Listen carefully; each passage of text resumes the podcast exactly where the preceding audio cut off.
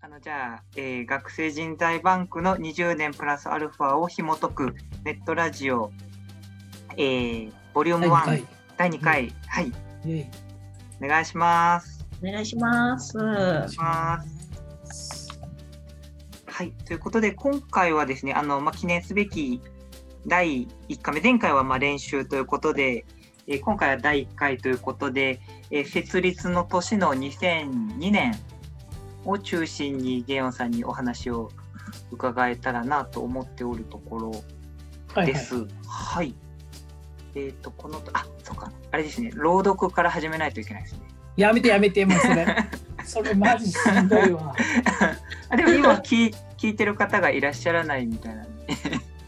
本当ね。しんどいですね。朗読しんどいな。でもあれするとちょっとよくわけがわかるね、私たち。どうぞ。いや、まあどうぞどうぞ。いや、全然いいですよ。はい、全然いいですけど。はい。入れましょう。まあまあどうぞどうぞ。はい。はい、第2章。立ち上げから国民文化祭ボランティアセンターの経験。2002年4月1日。企画を実行に移すことにした。一人で始めれば自分の責任で追われるという気楽な気持ちで、そして面白い若者を集めてつないでいけば、ジェットみたいになるんじゃないかと最初は思っていた。しかし、学生に対して発信する情報は必要だと思い、チラシなどを片っ端から集めたり、事務局や申し込み先に連絡したりした。これから作ります。元気だけが取り柄です。のようなことを言って名刺を配っていた。名刺はプレゼンテーションの時に使っていた学生人材バンク構想から学生人材バンク、過去仮、以下学生人材バンクにした。結果的にいい名前を思い浮かぶことができず、そのまま団体名になってしまった。わかりやすいといえばわかりやすいから気に入っている。初めて1ヶ月も持たない、1ヶ月も経たない頃、キャップスのアイ君の知人と飲み会をすることになった。飲み会で学生人材バンクの話をしたら面白がってくれて、地元のマスコミの人だったので、いつか取材させてねということで、いいですよと返事したら、数日後、同じ会社の別の人から、番組出てほしい、すごいと言われることになる。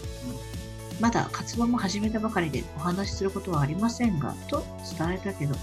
面白いからと地元ローカル番組に8分間の出演、今考えてみると勇気あるバカだったなと思う。メンバーも集まっていなくて、実績もなくて、っても自分のボランティア経験ぐらいしか話せない。これから頑張るぞ程度の話。頑張るぞ程度の話。番組でもよく取り上げたと思う。でもいい勉強になった。当時の映像は痛々しくて見てられない。台本を見ているのが丸分かりになるわけ。取材に対してどう対応するのか、自分がどう見られるのかを知っておくは重要だなと思った。これぐらいでしょう？かちょっと言っとく？本題はもうちょっと次にね。うん、じゃあここまで行きましょう。はい、この時インタビューしてくれたアナウンサーの方が移動で鳥取を去る時最後の取材は原告でお願いしたいと2年後にもう一度同じ番組に出してくれたことはすごくありがたかった。テレビに出たことで少しだけボランティアの話もできた。介護福祉系のボランティア。結果的にこの出会いがきっかけで10年間ずっと協力している。後にアグリフレンズという学生企画で一緒にやったりしたので、ご縁とは不思議なものだなと思っている。うん、うん、ありがとうございます。なんかいろいろキーワードというかなんか、うんうん、出てきました。キャップスっていうのがその1個下の学年のあの元気な地域活性化団体のがキャップスっていう名前で、はい、池上くんっていうのが。あ、これが愛くん。リーダー？あ、そうです、そうです。一個下で。リーダーで。何の、何の略だったかな？何の略だか忘れました。なんか多分略してキャップスだったと思う。だから池上くん自体は、あれです。あのー、だっけ。紅茶の会の藤原さんとかと組んで、そば紅茶を作ったりとか、その後。はい、その時のプレゼンでも自分でその地域の特産品を作りたいみたいなあの話をしていて、なので大学卒業するまでの間でそのそば紅茶と特産品企画をやってました。で池上がそのなんか知り合いと飲み会するんで源さん来ましょうよって話になって行ったら NHK の人でえっとね、多分ボンコバタさんですね。今どこにいるんだろう。めちゃめちゃあれですよ。あのガンダムのアムロの声が似てるんですよ。めっちゃいい声。そう、めっちゃいい声。まあ、どこだったっけかな。でも東京に行ってんじゃなかったかな、確か。で、ボンコバタさんが、あの、あ、面白いね。なんかちょっと追っかけたいし、なんか今今度で出てよみたいな。いつか取材したいわ、みたいな。言ってたら、それをなんか同じ NHK の仲間の人に話したら、なんかその人がちょうど番組の枠があって、うんうんでそこであの出てほしいみたいな話になって、うんでまあ、まあ今でもそうですけど、やっぱりなんか大学生が地域で仕掛けるみたいなのって、まあ、常にニュースソースにはなるんですよね。うんうんうん。こう人は常に変わるし、なかなかこう鳥取だと大学が、えーと当時は環境大がちょうどできた年ぐらいかな。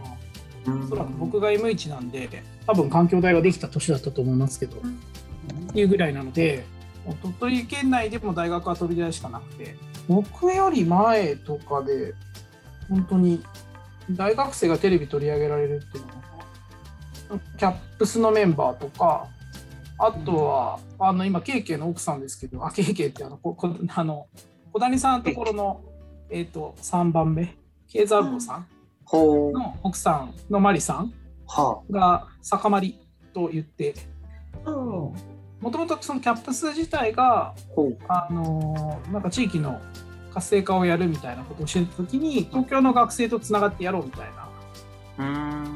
はい、話があってそれで、えー、と酒まりとつながってえーみたいな、へそうですそうです。でそれがまた、えー、とその関係でジット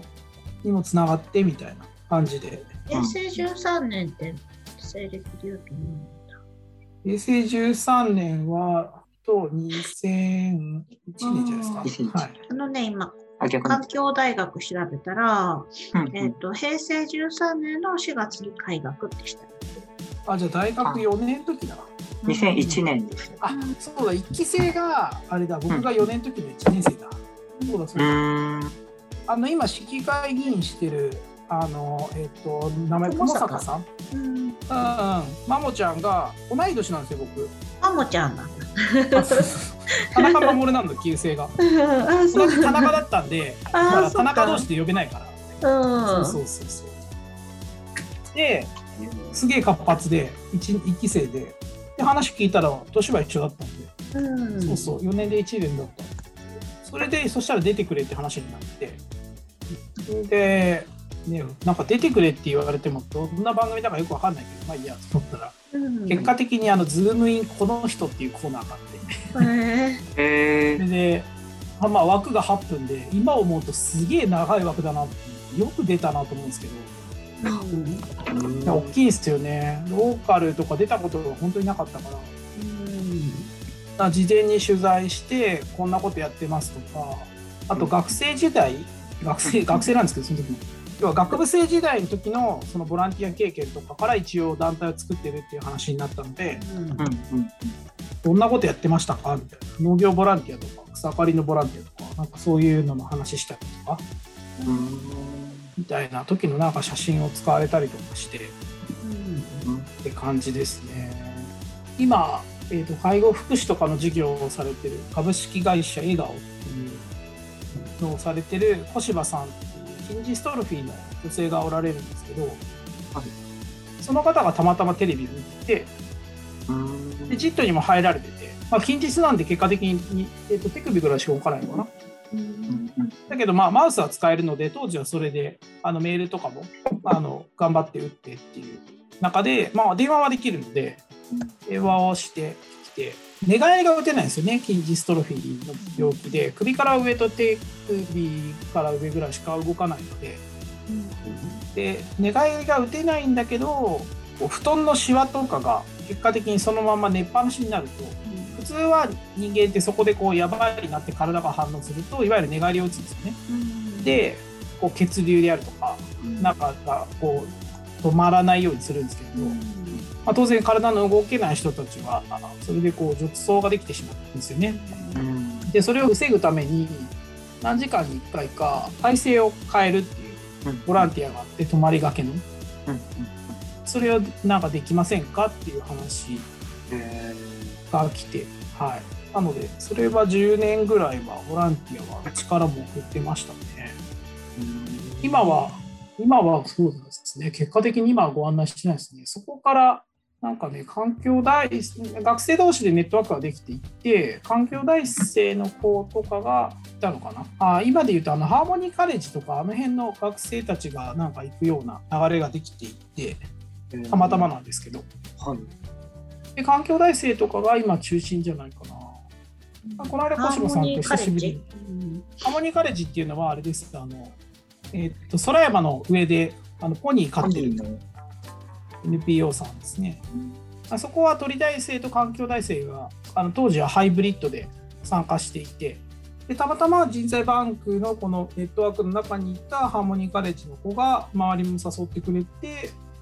みたいなことを小柴さんがこの間言ってましたけどね。僕らは10年ぐらいちょこちょこボランティアを募集しては送っていたんですけど。今はしてないですねまあでもテレビに出るっていうのはこういう感じなんだっていうのは、はいしかも立ち上げてすぐ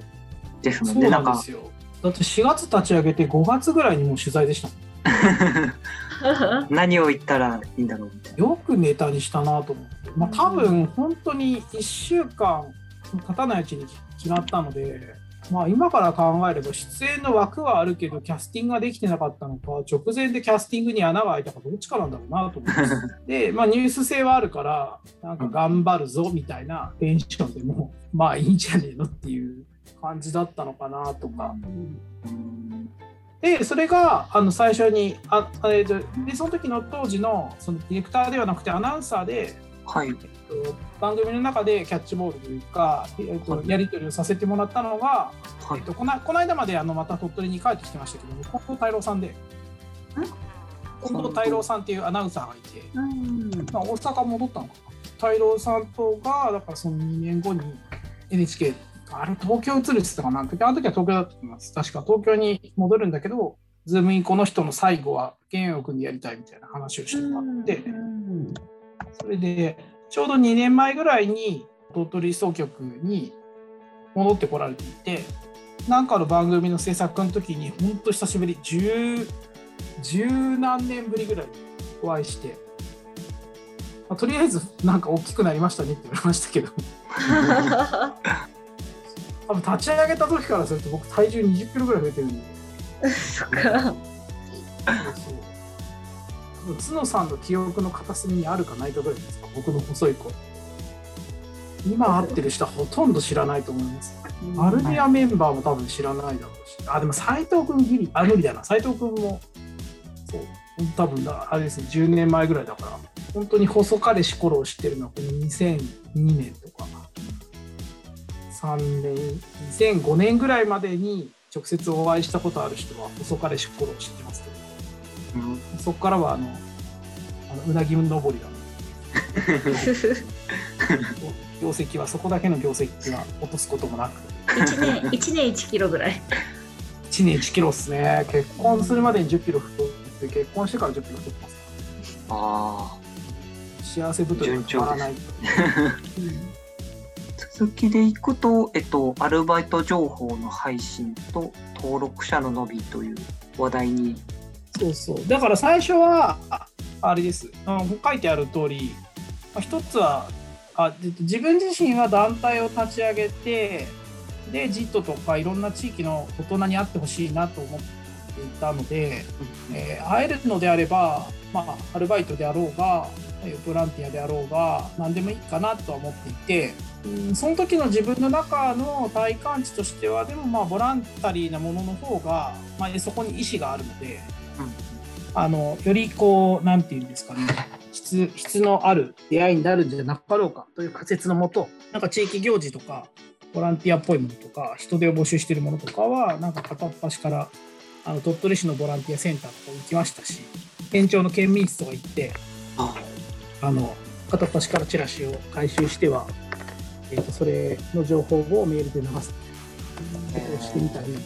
まあ、その農業自分が農学部だったこともあって農業系ボランティアがありませんかみたいなのを、えー、と県庁の中山間地域振興室たいなところに聞きに行ったりとかしました。うんで多分その時に中山間地域振興室にいたのがあのこの間まで農林水産部にいた山本典子さんほあの結果的にノーボラの、えー、と型を最初に作った担当はのりさんなんですけどう。へえ。意外とそこで会ってたりとかしてて、へえ。あ僕はちゃんとは覚えてないですけど向こうははい結構しっかり覚えておられて。なのでボランティアアルバイト情報とかなんてもあとはとはいえあの前回もお話ししましたけどボランティアにわざわざこう行く人なんてうんいないと思ってたので、はい。なので、やっぱりアルバイトの情報を流すっていうのをして、まずは募集団を増やさなきゃなと思ったので、うんうんなので、で短期バイトの情報がやっぱりもともと来やすかったので、うんうんなので短期バイトの情報を、まあ、集めたりとか、まあ、砂場さんとかもそうですけど、まあ、当時の実の周りの大人とかで、こういうのあるんだけど学生いないみたいな感じで、あのアルバイトの情報をメールで流すっていうのをしてました。うん。はい、でやっぱり単価がいいものの方が集めやすいしあとはなんかいい情報がもらえるらしいよみたいな形で広がるなとは思っていたので当時だと,、えっと最低賃金が632円とかだったはずなのでほうほう。650円とかだったんですよ時給が。コンビニで650円とかで650円は800とかいったら結構100歩いって感じでしたね。うん。なので、できれば時給1000円とか800円以上900円とか、まあ今だったらまあ850とか普通なんで、うん。あれですけど、いうものをまあ見つけては流すとか、声がかかってきたらそういうふうに、えっとした方が集まりやすいですよっていうような感じで、まあ、流していて、流すは何で流してたのかな？メーリングリスメーリントグでメールでメメール流しました。うん。うん。でも最初登録者少ないから全部 CC あ BCC に流したりもしましたよあー。めちゃめちゃ時間かかる。当時はでも玄陽さんお一人で回してたって感じですか？まあまあね、一人で好き勝手やってましたから。でも情報を集めて流してっていうところまで。そうそうそうまだ大学院生で大学にも行っとられたっていう。そうそうそうそう。はまあでも僕、あの文系で大学院に上がったので、だから理系ほど定期的にしあの実験があるとかっていうことではなかったので、あ比較的自由に、そしてあのすこぶるじょ環境の良いネット環境で、大学なんで、ー まあ家もネットはつないでましたけど、はい。だから人数少なくても一応集めますみたいな話をして、でアルバイトであれば時給がいいので、集まるんですよ、必然的に。自分の友達の周りとかでも、え、それだったら行くわみたいな感じになるし、こんな感じでやってましたね。で、一応職業紹介に引っかかるみたいな話が出てたんで、労働局に行って、うんこうこうこうですみたいな話をして、で、広告っていう形であればいいよっていう話だったので、メールで配信して、で、申し込み先はこちらみたいな感じでやってました。そうです。ちゃんと法律もクリアして。なんかそこは結構、なんていうんですか、難しいので、そこはそうですね、そこはそれでやって、しばらく運用してから、労働局にもう一回聞きに行ったりとかしますね。いろいろシステムを変えたりとか、連携先ができたりとかしたタイミングで確認しに行って、これはちょっとグレーっぽくなるから、それはやめた方がいいよとか、アドバイスしてもらってっていう感じでやってました。はい。まあ、今はもうみんなメール使わないので、はい。2年ぐらい前に一応、あ表向きはバイト募集情報を閉じていて、ただ去年 L4 を始めたので、L4 で新聞に載ったらやっぱアルバイト情報をそのまま流したいとか、仕事あるから募集してよとかっていう声が入ったので、LINE の中の一つの機能で、グループ全員に同じように情報は送れます。ただし、あの名前とかは誰だか分かりませんみたいなのがあるんですけど、あそこを使ってあの送るように変更しました。まあ、それでも今170人ぐらい学生入ってるんで、あの超ゆるゆる運営で なので、まあ、短期バイトの需要は依然あるのかなとは思います。まあ、最近はどうしてもなんだ、インディードとか、あえーっと、まだ鳥取だと本格的には入ってきてないですけど、えーっと、なんだっけ、あの、明治大学の学生が創業したやつ、名前忘れちゃった。隙間バイトのタイミーか、タイミーとか、はい、そういうサービスが出てきているので、まあクライアントさんもインディードを登録しているところは多いかなってとこ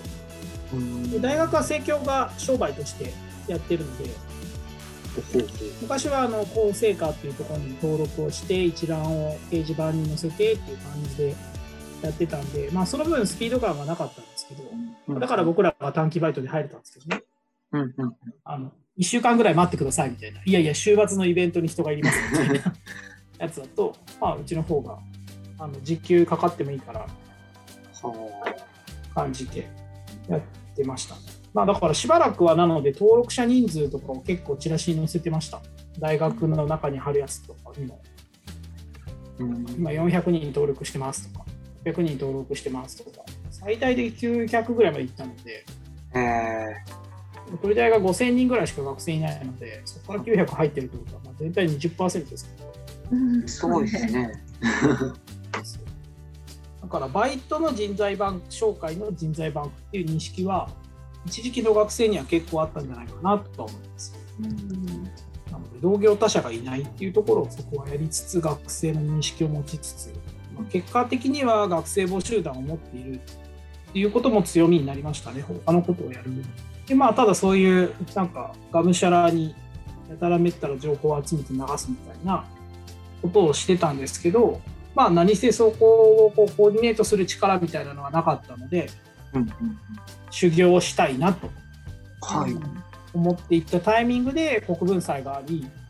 で、ジットの方でも、区民深さ夢フェスタって言ってたんですけど、夢フェスタ応援団を作るんだみたいはな。まあ今のオリンピックじゃないですけど、東部、中部、西部の会場にいろんな人が集まってみたいな。自主的に地域住民も盛り上げようみたいうんな話があり、それの東部ブロックの、えー、と集まり、参加した時に永井さんが来てたんですよね。今井書店、今井書店社社長。信和さん。そうそうそうそう。で僕はあの そんな出版業界のなんかスーパーレジェンドだっていうのは知らなくて、あなんか本屋の社長さんだ、はーいみたいな。今井書店、あ富士書店ですねみたいな。違いますみたいな。あそうそうそうそう。だから、まえまだね、あの時はね、富士書店だったんじゃないかな。今井書店グループの富士書店だった気がするんで。だから余計パッと気づかないですよね。今井書店、はあはあはあ。あ、富士、あ、富士書ですかあ、そっか。富士書店言ってましたね。そうそうそうそう。で、でまあまあ、で、やっぱジットの人と飲み会にはよく行ってたので、やっぱりこう、あれ、人間酒の前には平等になっていくというね、人間。あの、すげえまあ、そんな、そんな感じでこう、そうそうそうそうすげえ気楽な感じで、なんか酔っ払ったらみんな友達ですよみたいな、傍若無人な対応をしまくり。そうそう。で、永井さんはやっぱり、まあ、当時、その、国民文化祭の民間側の、やっぱり、なんだろう、実行委員会の方にも当然関わっていたので、僕はあんま細かく知らなかったですけど、でただ、まあ、民側の盛り上がりがあんまりないと。国のでかい行事呼んできた割にないっていうのは良くないので、あの夢港博の時のように応援団組織を作って盛り上げましょうみたいなうん。話になっていて、えーとまあ、その時の会の後の飲み会で、えーまあ、メモをわ渡してくれてでその人の考える企画みたいなのが前回お話ししたな奈良さんっていうのが僕の師匠なんです。けど、奈良さんっていう人が、まあ、今、えーボランティアセンターが壊滅的なのであのヘルプで助っ人で呼ぼうと思ってる人がいるんだけど、うん。えーこんなこと今考えてんだよねみたいな。でまあその夢フェスタ応援団っていうのもそこと連携してやりながら、まあ、ボランティアセンターあもうなんとかできないかなみたいな話をしていて。で僕はその企画書自体面白いからまあ行こうかなとは思いでもともとボランティアを募集してるとかいう話とかは聞いていたので、まあ、ボランティアセンターにお手伝いに行きますみたいな感じで行きました。これじゃあボランティアとして入られたっていう？そうそうそうそう。うんはだから、あのー多分ボランティアあ、ボランティアセンターとしての報告書では、僕は多分事業、事業部長だったかななんか名前ちょっとつけてもらえたんですけど、多分公式記録では、あの僕の名前は多分残ってないと思います。ボランティアだから？そうそうそうそうそうそう。ー、基本的には、えっと3つの NPO が JV で受けていて、はい。で東部はピーグルっていう主婦がやっていた NPO さん中部は、えっとトマトの会という今結構、えっと障害者就労支援とかでバリバリやってるんですけど当時からもそれをちょこっとやっていてあの福谷さんという方がやってたんですけどトマトの会というところで、はい。で、えっと西部はなくてあで東部はあれだふるさと文化研究会？あの今岡山 NPO センターにいる石原さん。はい。が古文にいた時その話を拾ってて、そうそうそうそう。だけどみんな主義主張が違っていたので多分こうボランなんか多分そもそもボランティア集めてはい。で大会を成功させる以前になんかどうボランティアを集めるかみたいなところとかうんのところで多分なんていうんですかね哲学が違う組織が3つ集まって、はい。あの会議をするのであの具体的なことは進まないんですよね何が正義かみたいな話をしていて、えーその主婦主婦の集まりの方々は思いはあるしお友達は連れてこれるんだけどただこう仕組みを作れないというかうん。っていうところもあるしその中部エリアだったら福谷さんのところが全部負けるけど全体のコーディネートとか全体のデザインっていうのは当然そこじゃできないところもあるし。でふるさと文化研究会は多分まあでも当時なんか石原さんが忙しくてほとんど来なかったのでまあ多分関わりたいこともあるしこういうなんかねあのやるべきことっていうのは多分見えていたんだと思うんだけどやっぱり20年前の NPO には理解しがたい話もあったんじゃないかなって、あその辺は細かく分からず。でまあその夢フェスタ応援団とかで集まってた人たちの中もうん。結構その時は割れていて、まあ、やっぱその実効性のない人たちがボランティアセンターなんてやれるわけじゃないじゃないかみたいな、まあ、話もあり。でまあまあそれはそうですよね。冷静に言えば半年間で報告書がこのぐらい5ミリぐらいしか作れてないから非常勤の人1人雇ってるのに。実行力がないわけですよ。もううん。直撃で言えば、うん。そんなの下ろせみたいな話も盛り上がっちゃったりして。てうん。まあでも僕はなんかそういうのは面倒くさいなと思っていたので、まあとりあえずその師匠が入ってきて、はい。えーそういう流れで進めるんだったら、なんかそっちを手伝ってれば面白いのかなと思って入ったら、実質事務局長がいないから、師匠がお前がやれって言ってみられて、結果的に全部仕切ってましたね。